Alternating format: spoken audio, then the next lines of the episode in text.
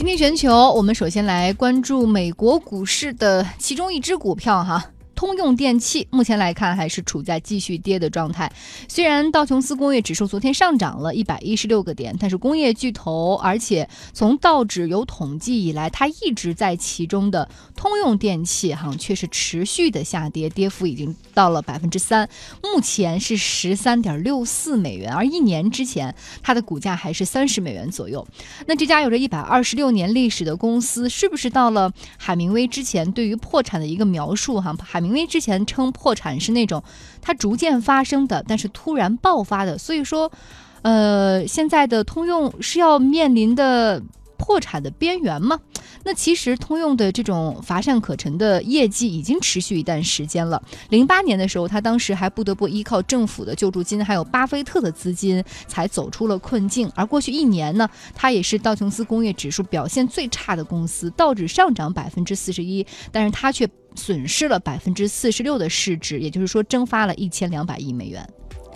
就是腰斩啊！大家感受一下，这个通用电气的股东们现在心里有多难受。通用电气呢，是一家彻底改变了人们生活的公司。比如说，爱迪生发明了电灯泡，延长了白天的时间，延长了光亮的这个时间。那家用电器又减轻了繁重的劳动，解放了妇女，让他们也能够去参加工作。那发电机和电路又让所有的电器能够运转起来。他们的喷气式发动机又安装在飞机上，大大缩短了人们旅行的。时间让整个世界变起来很小，广播电视传播着资讯和娱乐生活。另外呢，X 射线机器帮助医生能够确定诊断。另外呢，通用电器所发明的真空管也是计算机早期的大脑。时至今日，其实通用电器在很多领域都是整个全球市场的一个主导者。比如说在天然气发电呐、煤炭发电、核能发电领域，依旧是 Number One。那另外包括在医疗领域，他们的这个电脑断层扫描。核磁共振等等也都是市场的老大。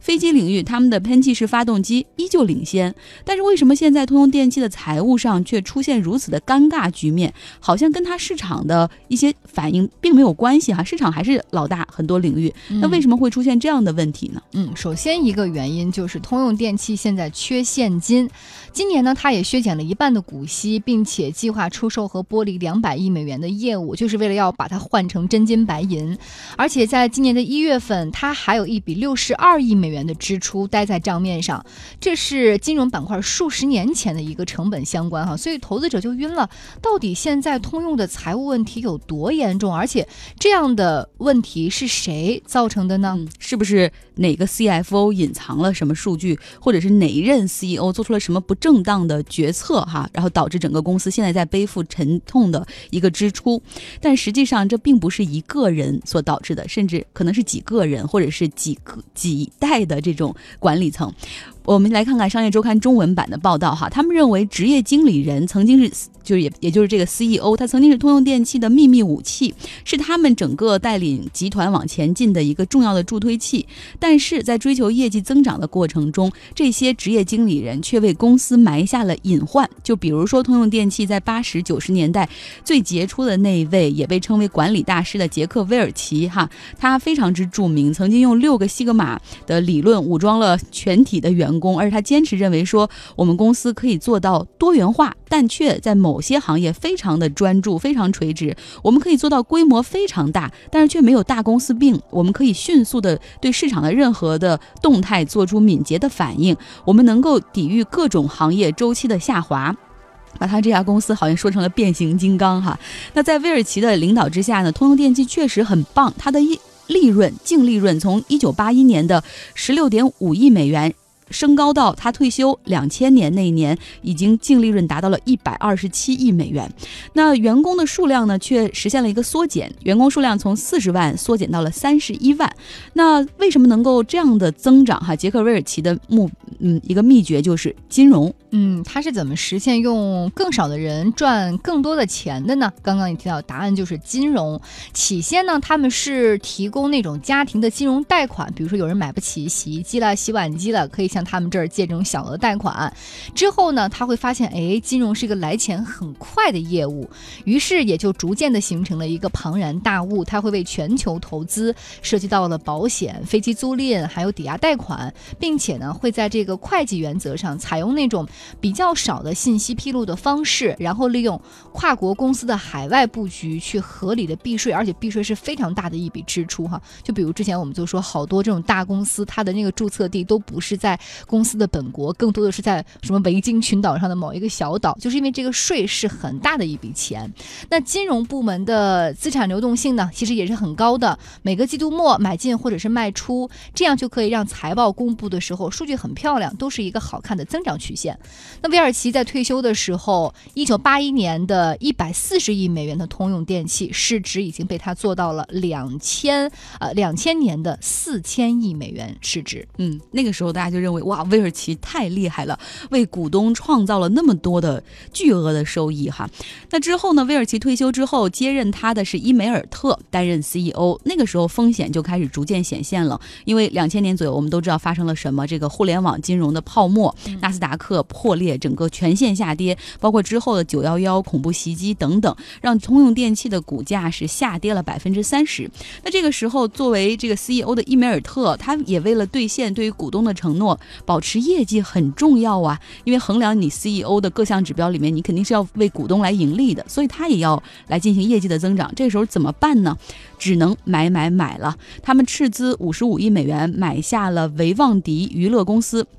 这是一个什么样的公司？告诉大家，这个维旺迪公司下面包括 NBC，就是美国的一个电视台，覆盖全国的一个电视台啊，包括奥运转播电视权都在这个 NBC 手中。另外，这个维旺迪娱乐集团里面还包括环球影业，所以说买了一个跟自己业务完全不相关的一个呃影视娱乐行业。的公司，然后另外呢，他斥资九十五亿美元买下了英国医学影像公司啊，这个还说得通。本来你在医疗领域就有所行动嘛，对吧？那另外呢，他们还在拍卖会上低价买到了安然公司的发电风电发电机组的业务啊，这也还算可以吧，算是低价采购。那伊梅尔特呢，他当时大笔的拨钱给研发的部门，然后那你看在研发方面支出，同时你又买了很多的这个其他业务，这些业务相关性又很难实现短期的协同的情况。下还要有这种短期的利润增长，怎么办呢？这伊米尔特没有办法了，那我们也只能在金融上要成绩了，这个最快。于是他又开始花钱大举的吞并了一些信用卡公司，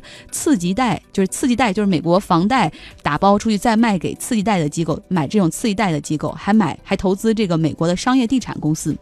的确啊，利润在短期内就增长了三倍，股东们对这个伊梅尔特也是非常的满意。可是，二零零八年次贷危机爆发了，这个通用电气所持有的很多的金融资产都出现了问题。那个时候，金融呃，这个通用电气也是到了这个快崩溃的一个边缘，被这个金融所拖累，所以当时不得不出售。股票来筹集一百五十亿美元的资金，那他们的股东巴菲特也为他这个斥资了三十亿美元来进行注资，但这都不够，最后还是靠这个联邦政府提供了一千三百九十亿美元的。但那个贷款担保才能让他渡过难关。嗯，虽然当时算是吃一堑长一智吧，通用电气在日后的日子当中呢，逐渐的缩小在于金融领域的扩张，可是他们的这个路数却没变，在能源领域依然在坚持着买买买的道路。之后呢，他有一百亿美元收购了阿尔斯通电力业务，一百四十亿美元买下了油气资产。而实际上那个时候，石油和天然气的价格也出现了下滑，不再像以前一样